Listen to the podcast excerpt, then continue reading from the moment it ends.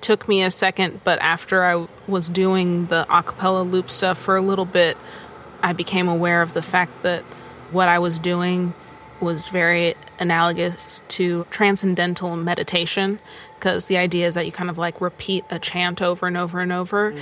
And I was like, wow, yeah, when I'm on stage, I do go into a bit of a meditative state, especially with the acapella stuff. I think that there's something very profound about the effect that the human voice can have on not just yourself, but on people around you. Nächste Station. Willkommen zu Nachts um halb eins, dem Musikpodcast direkt aus St. Paul. Hier spricht Nora Gantenbrink mit KünstlerInnen über Musik, Geschichten und Popkultur. Herzlich willkommen in den German Wahnsinn Studios aus dem Herzen St. Paulis.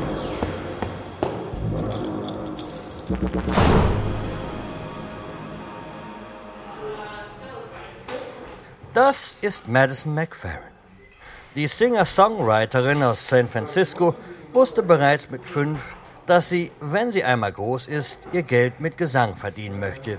Ihr, dem ein oder anderen bekannten Vater Bobby McFerrin, war daran sicherlich auch nicht ganz unschuldig.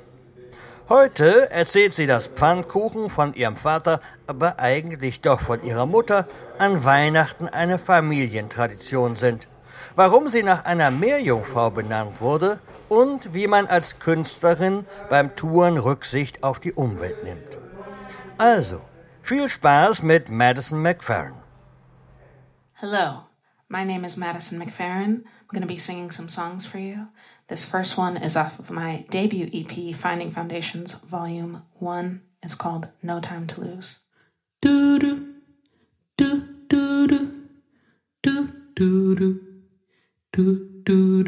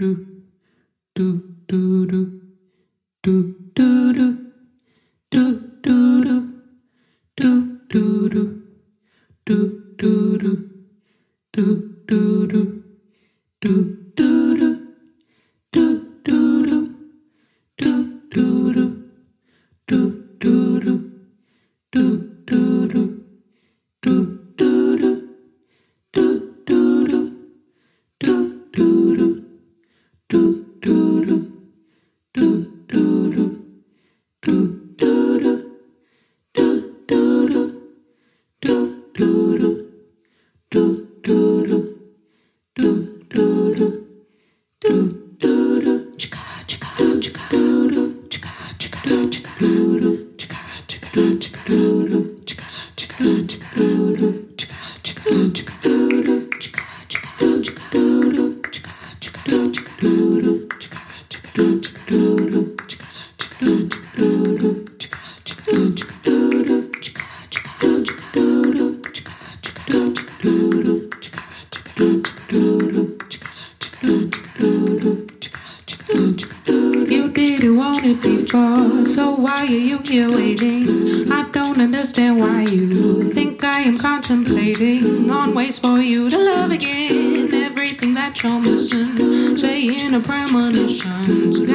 changing your mind. Voice stop your reminiscence, cause I won't play the fool again. Every day you're gone,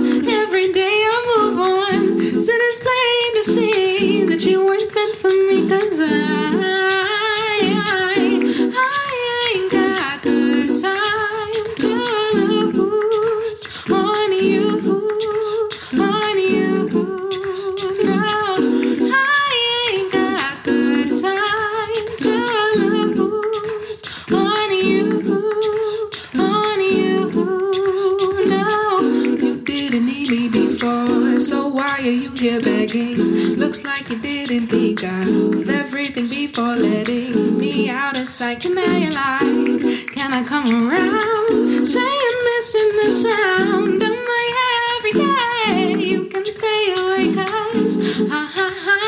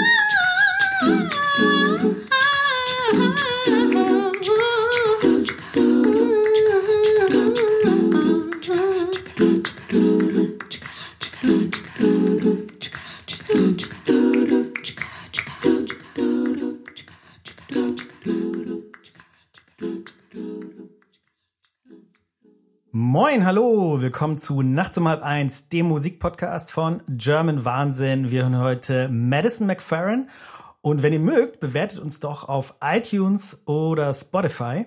Und falls ihr Feedback habt, schreibt eine Mail. Nachts at germanwahnsinn.de. Mein Name ist Jan Persch und jetzt begrüße ich den heutigen Gast. Moin, hello. Hi, nice to have you, Madison. Hi, thank you for having me. How are you? Happy birthday belated. Thank you, I appreciate that. I'm doing You had your birthday Friday. days ago. Yeah, on the 4th. On the 4th of November. Yeah, right. Did you have a party? No, I had a show. Yeah, show. All That's right. kind of a party, I guess. kind of a party. It's a party where everybody comes to watch me sing. they pay money to watch me sing. But I mean, if I may say so, you turned 30 last year. So Mm-hmm. is that uh, something you celebrate big time, like a zero or? Um, I mean, I had I did have a party last year yeah, for 30. Exactly. Yeah, that's what I mean. but um, this year I was in Amsterdam, so But th- was that a big party for the 30th? uh, it wasn't a big party. It was, I mean, we're we were still, I mean, we still are in COVID and whatnot, Yeah, and also we were in New York, so it was like kind of cold and outside a bit, but people came through. It was nice. So talking about touring, I mean, I think you just um, wrote on Twitter that um, you wrote, people really don't understand how much work goes into being a touring musician. Folks just think you're on vacation. Mm-hmm. So did you think it was necessary to stress that and how much actually is going into touring? Oh yeah, I mean, you know, it's a thing where a lot of times people be like, "Oh, you get to travel the world," uh, or I'll say that I've been to a city, and they'll be like, "Oh, did you get to see X famous monument or whatever?" Yeah. It's like, no, because what touring is is you fly someplace and then you get there, you get to your hotel room maybe and drop off your stuff. Maybe if you have enough time, you get to take a nap, but more likely than not, you don't. And then you go to the venue for sound check. You have your show. You stick around for a second to like say hi to people and chat with your fans. You usually get back to your hotel around like one in the morning. And then when you're doing back to back to back to back cities, oftentimes in different countries, you're probably waking up around six or seven in the morning to catch an early flight to make sure that you get to your next city in time to then do it all over again. And so then even when you do have a day off, you're probably sleeping. like you're more than likely you're not you're not like going out and exploring in the same Yeah. way. Sometimes you are. Sometimes. But more often than not, you're like, I just need to catch up. And especially for somebody like myself, like I'm a vocalist. And so I need to ensure that I keep in good health and in good vocal health because if I get sick, if I do anything that is detrimental to that, then I don't get to play my shows. So I, there is, I think there's definitely a misconception that, you know, it's just travel. Yeah. It's not just travel. Yeah. It's like it's it's hard work and it it takes a lot and you, it, it's draining, you know. I'm grateful to be doing it and I love doing it, but I there are so many times when I've encountered people who are like, "Oh, you're so lucky you get to see all these amazing cities." And it's like, I really don't get to see the cities. I get to see a lot of hotel rooms and a lot of green rooms and I get to meet a lot of amazing people. I think that's the best part of it. Um, but you're you're honestly lucky if you get to explore the city you're in Yeah, outside yeah. of like a few um mile or kilometer uh, radius around your hotel slash the venue.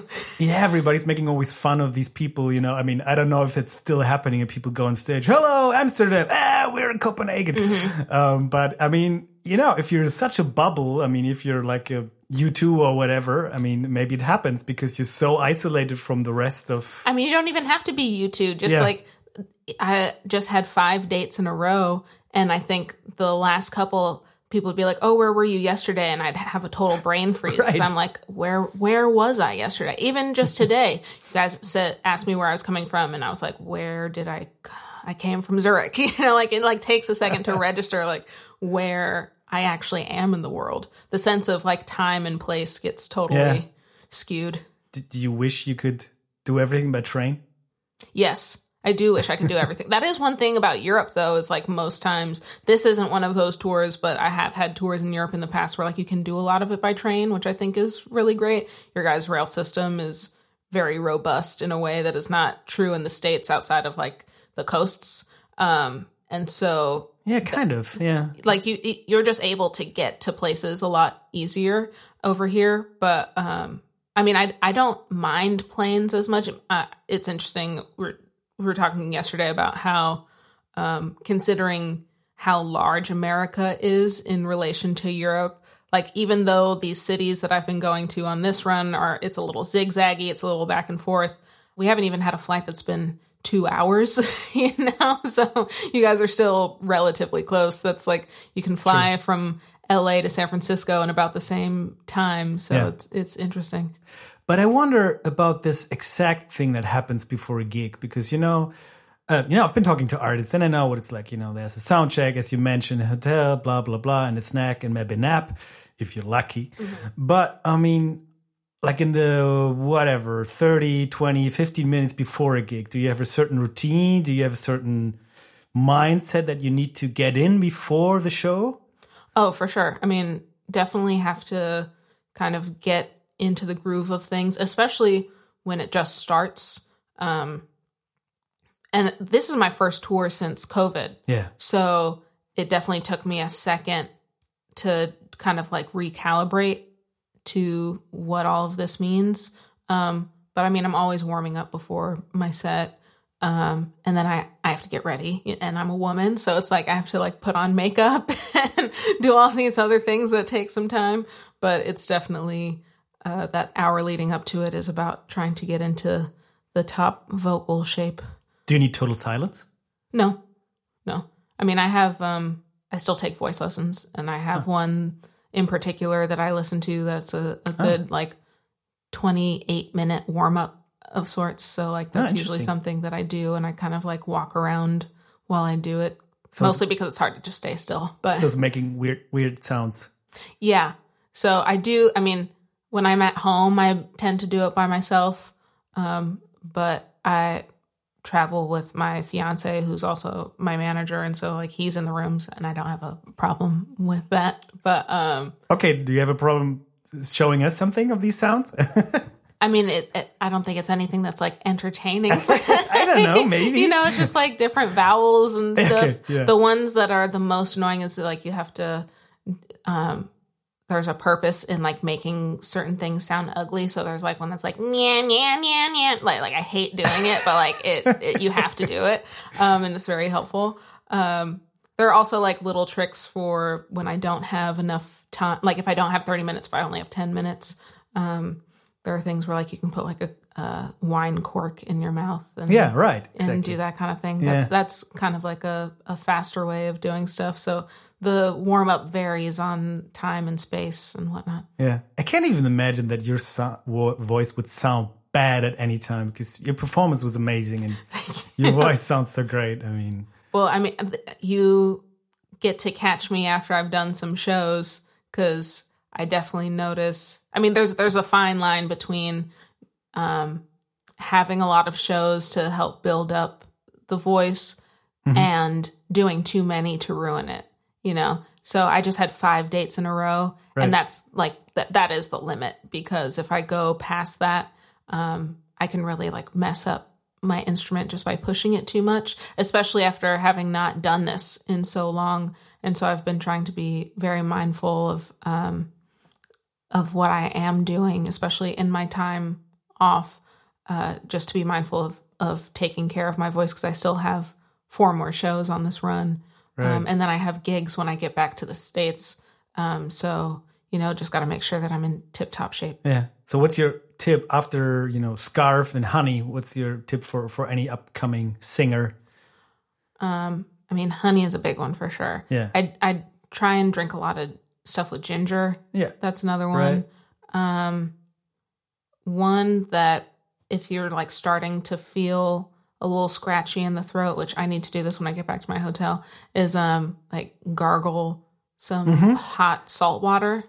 yeah. Which uh, yeah, yeah, and it's like the, the thing is you want to make it as hot and as salty as you can possibly Ooh, yeah. manage, Ooh. which is not the most fun. And then you have to like gargle it for as long as you can manage. It's not the most fun thing, but it definitely does work. I've also I have a decent amount of cough drops back at the hotel that I've been making sure to get in on. I also have a vocal steamer I think that's very helpful. What is that? It's like a portable humidifier for your throat. Oh, okay. And that definitely is helpful. So you like what, like, shh, you inhale No, it's, it? or- no, it's like a it's a device that you it heats up and you have it over your nose and mouth Ah. and keep it there for like 10 15 Ah, minutes okay. while you breathe and it just kind of helps Ah, nice.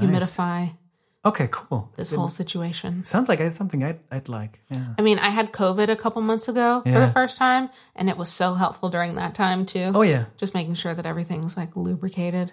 yeah. Did you lose your sense of taste? No, thank God. Oh my Ah, God, I thank would God. Yeah. I mean, also I had that I had the latest strain, which I don't think that's one of Yeah. the side effects. Exactly. That seems to be like one of the OG COVID side Yeah. effects. But um, I would cry probably if that were the Yeah. case. I love food Yeah. so much, so that would be yeah, me too. really difficult. Yeah. Oh shit. Do, do you cook yourself? I do. hmm What's your What's your favorite dish to, to do yourself? I don't think I have a favorite. Um, there are different things that I like to make. I just like making good food. I come from a, a family that enjoys food and makes really great food. Uh, one thing that I really honed in the pandemic was biscuits, um, which are painfully easy but very impressive. I think people don't even realize how easy it is. um, I really like making fish, and uh, I love eggs. Eggs are a big thing for me. So, what was a family thing to do when you were young? Was there one dish you remember that there used to be? No, not one dish in particular. There's not really. Um, I, I think that because my family loves food and loves to cook, there is definitely, or there has always been a variety of things. Um, actually, there was one point when I was growing up where spaghetti was made a lot to the point where like I'm not really a, fag- a fan of spaghetti anymore. Um, I mean, I like pasta, but I'm saying like specifically spaghetti is usually not something that I tend to go for. And that other than that, yeah, not a lot of things get repeated too, too, too, too often. Yeah. Um, but there, I mean, there's always everybody has a favorite. Yeah. Right. Did your father cook sometimes? Absolutely not. Absolutely not. I have never had a meal that my father has cooked um, outside of, well, we always thought that the, my brothers and I, we always thought that the one thing that my dad could make was pancakes on Christmas. That we have a, a tradition on Christmas of making pancakes. And dad was always the one that was behind the wheel on that. And then um, one year, I guess my mom just got very frustrated that he was getting all this credit. And she was like, you know, he doesn't make the pancakes, he just flips the pancakes. And, you know, she makes the pancakes. And it really messed me and my brothers up. We were like, wow, we've been lied to this whole time. But no, my dad does not cook. My mom is an incredible cook. He, And that's probably why my dad doesn't cook. Well, to all the people listening who don't know about it, I mean, the surname is a hint, McFerrin, and um, your father is popular around the world for a long time, and he's insanely popular for one song. Not sure if I should. I'm, I'm not gonna hum it. I'm not sure I'm gonna name it because it's such an earworm. Do, do, do you know that expression? Do you have that expression? mhm, earworm. yeah, yeah. Ohrwurm. I think it comes from the. I think the German word was there first, and then Oh. the English word. oh, what is it in German? Ohrwurm. Oh, the, yeah. sounds yeah, about it right. Mm-hmm. creeps into your ear and you can never lose it. Well, I'm gonna say it's "Don't Worry, Be Happy" by Bobby McFerrin, and um, uh, I wonder um, because it, this song was so big. I mean, it was also I, I don't remember it from when I was young and you were not even born Mm-hmm. when it came out, but. Is it something that you think artists should strive for? Should one strive for like a huge hit, or would you rather have like five uh, semi hits? Um, I think each artist is different. Um, I think there are pros and cons to all of it. I mean, a major pro was that that one song helped set my parents and my family up in a way that I'm very grateful for.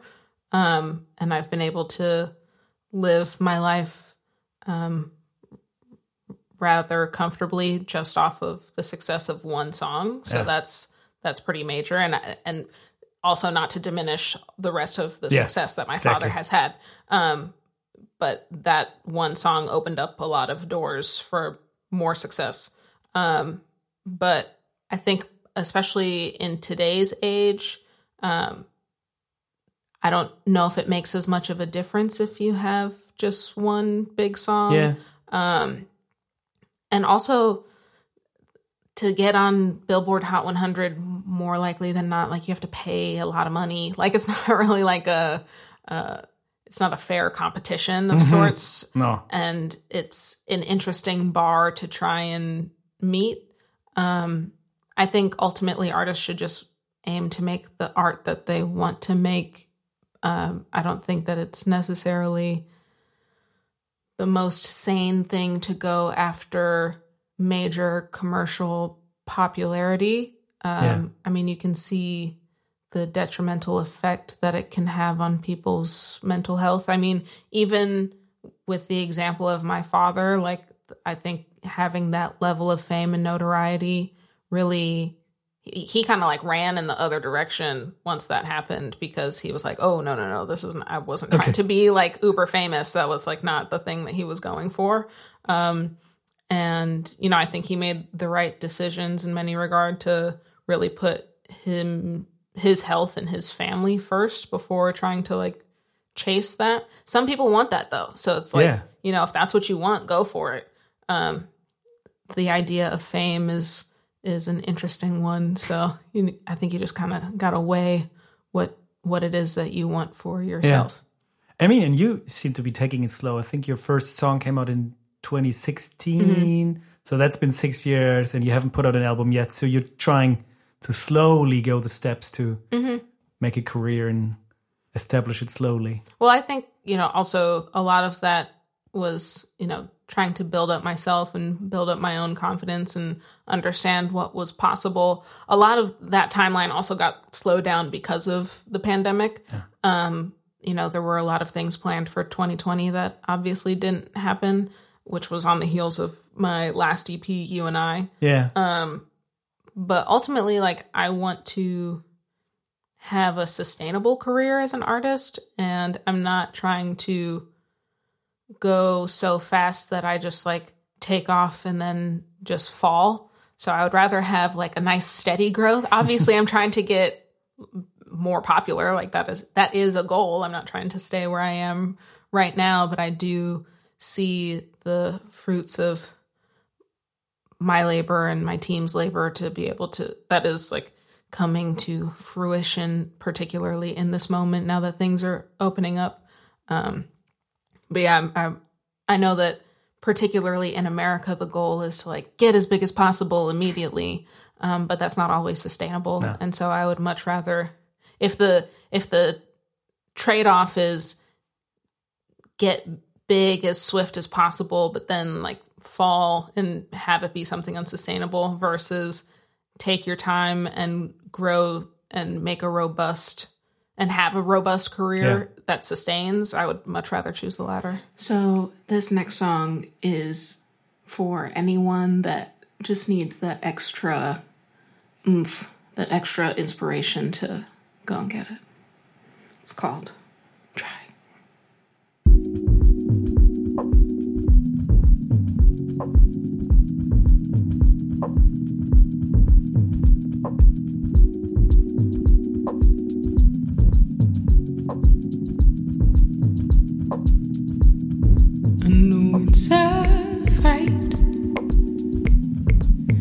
try and listen. Cause I might not know what to say. Selfishly, I'm worried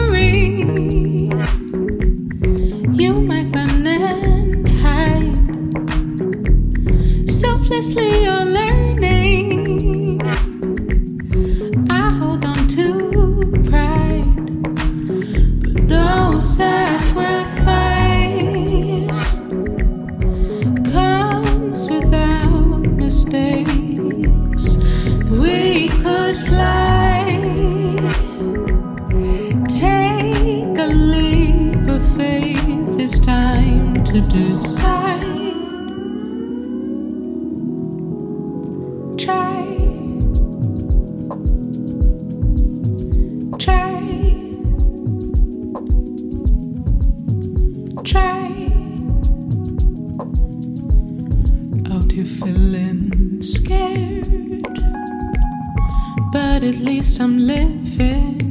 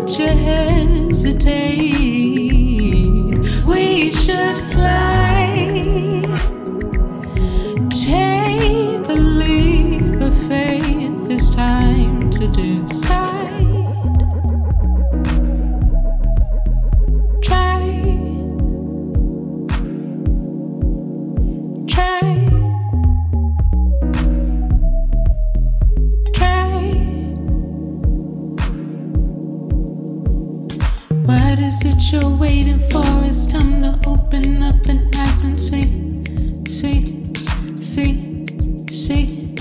You are what you're waiting for. Just open up your eyes. It's time to see, see, see, see. What is it you're waiting for? It's time to open up your eyes and see, see. You are what you're waiting. Just open up your eyes. It's time to see. It's time to see. It's time to see. Try.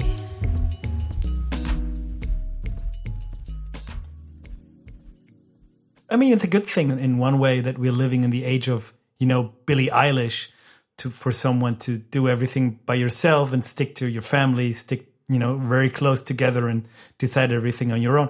And you're sort of following a different, uh, uh, the same path, sort of in that you're producing everything yourself and you're touring all on your own. And you can basically, you basically need a laptop and the mic and that's it. And you just, you're controlling everything, which is great, I think, isn't it? I mean, you have everything in control and nobody's interfering and you don't even need to, you know, share a bus with somebody. Right. hmm Um, I mean, it kind of started out of necessity more so than that's what I was going after, but especially in a touring situation, it's much more practical, Yeah. particularly right now, um, until I get into spaces where it can be economically fe- feasible to travel with multiple people. Um, and, you know, I don't know if you've seen the amount of people lately that have started canceling their tours from um, smaller artists to larger artists that are just like, this is not feasible in this moment. Like, being back to your original question, like, being a touring musician is very difficult, not just on like the physical labor of it, but also just from like an economic standpoint, it is not always viable. Um, and being able to do stuff solo makes it a bit more viable. Like, even so, like, there are times when like it is still difficult. It's not a guarantee that I'm going to walk away um, having made a profit. But I I think that particularly at this moment in my career, it it, it makes things it makes it so that I actually am able to sustain my Yeah. career. Um, but also, I think from just like a personal growth standpoint, it has meant a lot to me to know that I can do things on my own. I obviously have the example of my father and my brother Taylor, who both perform solo, but also can perform and do perform with other people. And I think that, in my personal opinion, I think it's actually easier to have been solo and expand Yeah. versus like exp- like have like a larger band and then need to figure out how to do something solo. Yeah. So I'm I'm grateful that I've taken this path. Yeah, and I mean, if there's so many possibilities. You can start a show solo and then add more musicians, or the, as the show proceeds, mm-hmm. which I've seen with artists. That's always a great idea, I think. Mm-hmm. But I mean, you sound great. I mean, you don't need to change anything. I, I loved your performance. Thank you. Yeah, and I mean, if I think about your music, you know, I, I listen to your music on the way here into the studio. It's so warm and smooth and gentle, and um, I don't know. Maybe that's what I don't know. Probably D'Angelo. I don't know who said it, but probably said a lot of people said it. So this kind of music is maybe called baby making music. Do you agree? um, I don't know about that. I feel like when I, I mean, sure, if people want to make babies to my music, I am all about it. Like, um, I mean, people have different different styles with that. I feel like um, baby making music is definitely more like you said, D'Angelo, um, some Jill Scott, yeah, uh, like some Erykah Badu, but uh, which I I definitely am super inspired by all three of them and can see that in my music. Um, you know, I'd be interested if anybody out there has made babies to my music. Oh please yes, let please me know. mail us, please, Yeah. please. Shoot me a Instagram DM. nachts at germanwahnsinn.de. yes, please, or use uh, Madison's Insta page. Yeah, hmm at Mad McFerrin, let me know. Send me a picture of the baby. Also, I uh, there was a caption I think a couple years ago. Uh, Madison McFerrin is making a cappella cool again. Uh, is that something? I mean, it's ob- obviously not what you had in mind, but is that something? When you read this headline, did you think, "Ah," mm, or what did you think when you read this?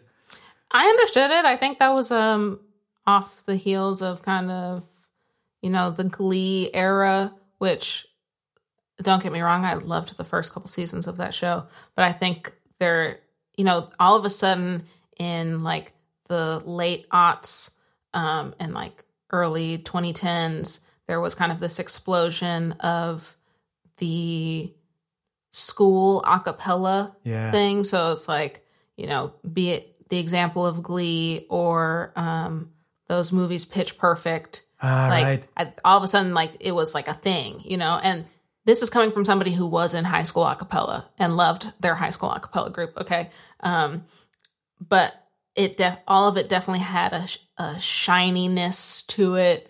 Uh, it's a bit corny, not necessarily in a bad way, but it is a bit corny. Um, and uh, there, that that wasn't exactly what I was doing. I think there, like, there still is a lot of shininess to my acapella stuff. I mean, I even have a song called "Shine," but um, there, the things that I was doing was definitely different than the things you're seeing in these movies and in these TV shows. Yeah, you were not think- covering top ten shows. a right cappella, Yeah. right and i think that um, that headline derives from the fact that we've we had just come out of this moment where it was like a cappella in the masses had been framed as this one thing um, versus i obviously have an understanding that a cappella is like so much broader than that Yeah. um, but no I, I i wasn't offended by it i thought it was cool i was like yeah You were um, in the stage lights. I heard or I read when you were really young. Like your your father, you know, took you around, and you you. you I think it's somewhere I read that when you were five years old, he saw something in you. He saw, okay, this girl, you know, she's she likes to perform. Is that true? Do you remember?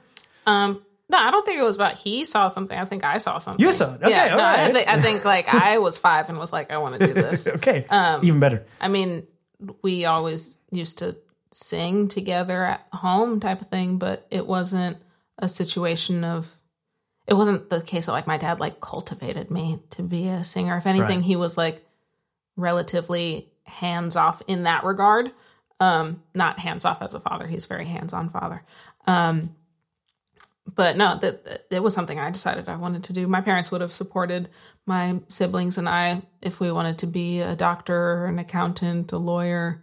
We all decided to go into the arts though. So Yeah, and I mean there is thing that I mean I think you said it also that the name opens some doors, but I mean nowadays I mean you've got your sound even I mean now you're just Madison McFerrin and even when I I think when I heard you first I didn't make the connection. So uh, do you do you, is that something you discover when you go on tour or when people discover your music that probably many people don't even know? Um, I think it's probably most people don't know. Yeah. I think that maybe, I think at this point it's probably a thing where, um, that's a my name is something where some folks usually that are on the older side might check me out to, Right. that are interested.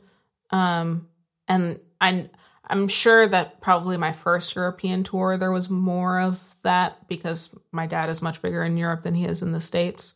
But I think especially now, like my father and I have completely different crowds. So most people, I mean, I, I get a lot of, anytime I post about my dad on Instagram or something, I always get several comments being like, oh my God, I'm just putting the connection. Oh yeah, yeah. Al- Also, I don't, like, I, I look exactly like my mom. I don't look that much like my dad. So I think that that's also another thing.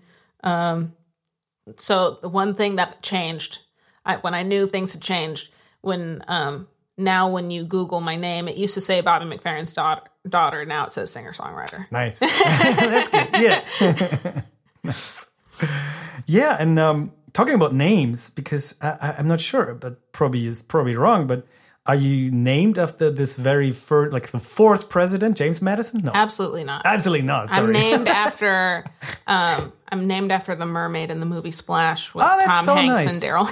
That's so cool. I'm sorry. I think I got this because I just watched the musical Hamilton, which Oh, yeah. actually takes place right, not even 100 meters from here. There's a musical theater. We are here on Reeperbahn in St. Pauli, Mm. and this is where all the shows are, the clubs are, the bars are, and the musical theater is here. And we've got the first non English version of Hamilton right here. Wow. Okay. So that's why I, I heard about James Madison. I was like, oh, okay. No, I- absolutely It not. It would have been weird. Yeah. My middle brother Jevon though did play Hamilton on Broadway. Ooh. So shout out Jevon McFerrin. You know, nice. On Broadway. on Broadway. That's quite cool. It's a cool thing to do. Yeah, it's a very uh, intense show. Oh, yeah. he Hamilton. The character Hamilton has the second most lines of any uh, Jesus. play figure after Hamlet. I was watching my brother on stage, and I was like, I have no idea how you're memorizing all of this and the moves and all this stuff. And the German version is really good. Wow. I mean, I'm not getting paid to say this, but um, I was like, wow, these guys, I mean, it's a very, you know, it's a mixed cast. Most people are not even German of German origin or mixed origin, but they, you know, it's a rap show and, you know, it's all German. And it really works well. I, that's why I know about James Madison and about Hamilton, all these guys I never really knew about before. Yeah, my parents definitely didn't name me after an 18th century white man. no, of course, that would be. Yeah, of course. I, I, I agree now. It's a stupid question, but what was it? A mermaid? Mm-hmm. Okay, Are you familiar with the movie Splash? I don't think so. From like 1984 or Oh. something like that. Uh, Tom Hanks. There's a um, this mermaid comes out of the water in New York, and um, her he asks her her name, and she can't really speak that much, and um, her name is some like ah like dolphin sound type of thing, and um, they're walking down the street in New York City, and he s- says something about Madison Avenue, and she's like, "Oh, I like the name Madison," and he says, "Madison, that's not a name," and so that was like her name that became her name. And funny enough so i'm 31 the name madison in the in the states became popular about 10 years after i was born. So there are a lot of madisons that are in their 20s um, but not as many around my age. And every single madison around my age that i have met all got their name from that movie because it just wasn't a common name and then our moms watched it in the 80s and they were like oh i like the name madison That's a much better thing to get your name from. yeah, much better. Also, like old school Eugene Levy is in that movie, so it's like one of he, from Schitt's Creek and whatnot. He- Ah, okay, okay. it- I love when people like they take their time and now they're big. But yeah, he's Yeah, he's like yeah. the villain. that was a really nice YouTube comment on under some of your songs. It said therapy is expensive as hell, but Madison's voice is free. That's a nice compliment. I remember that But one. also I thought about this and was like, ah, okay. Because um artists always have been telling me like, yeah, you know, making music is like therapy. You know, you get to sing out your feelings to crowds of people and they listen to really quietly, la la la. And I also, but then I thought about, ah, maybe it's also therapeutic to just really concentrate on people's voices. And I mean, you of all people should know, coming from such a musical family, if you if you noticed that that just voices can be so therapeutic in a way. Oh, absolutely, hundred percent. I mean, um, even having been like in a cappella groups and choirs and stuff like that, there definitely is a uh, something that's meditative and there's a connection to um, just vocal music. I mean, if you, when you think about the fact that the first written music is like G- Gregorian chants, you know, like that's vocal. Right. Um, it took me a second, but after I was doing the acapella loop stuff for a little bit, um, I became aware of the fact that uh, what I was doing was very analogous to um, transcendental transcendental meditation because the idea is that you kind of like repeat a chant over and over and over. And I was like, wow, yeah. When I'm on stage, I do go into a bit of a meditative state, especially with the acapella stuff. I think that there's something very profound about the effect that the human voice can have on not just yourself, but on people around you. We've been talking about this, you know, baby making therapy. Uh, maybe who knows what your voice can do? Please uh, write us, people. Yeah, yeah. Let me know. This last song is my latest single, and I produced it myself. I'm very proud of that. A skill I honed in the pandemic, and I just released it a couple weeks ago. I hope you like it. It's called "Stay Away From Me." Here I am, back again, underrated and afraid. I done came all this way for nothing. Bittersweet memories got me dealing in my feelings. I admit a bit too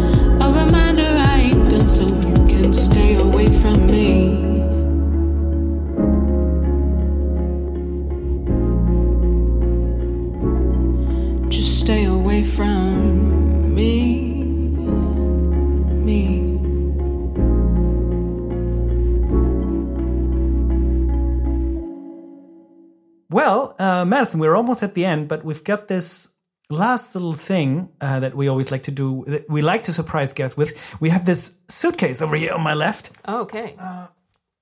It's old. Looks like it. Uh, probably. Okay, let's open it. okay. Maybe somebody locked it. Oh, I have oh, I'm just used to see. I'm just used to the old, the Uh, I'm to the new. Oh, I'm so stupid.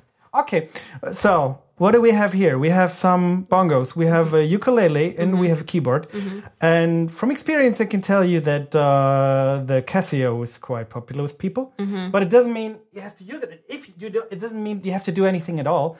But if you want to tinker with anything, you you feel you can feel free to whatever improvise, but only if you want to. I mean, Tinker with stuff. Yeah, I mean, I mean, obviously, I'm gonna go for the Casio. yeah, obviously you're gonna go. It's nice. It's very old school. It's a small Oh, thing. wait, no, hold on. There's a xylophone. No, I'm gonna.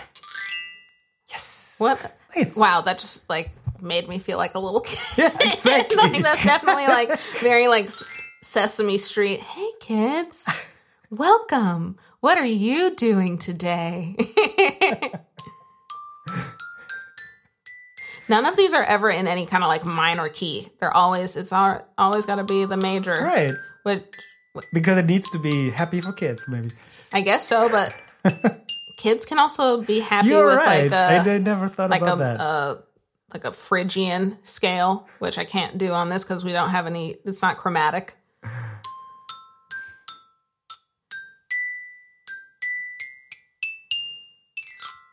Man, I need one of these at home. this is just like, oh, it's made in Germany. Uh, how do you say xylophone in German? Xylophone. Xylophone. Yeah, kind of. Yeah, it's it's the same spelling. Xylophone. Yeah. Yeah, the way you say it's cooler. Yeah. Xylophone.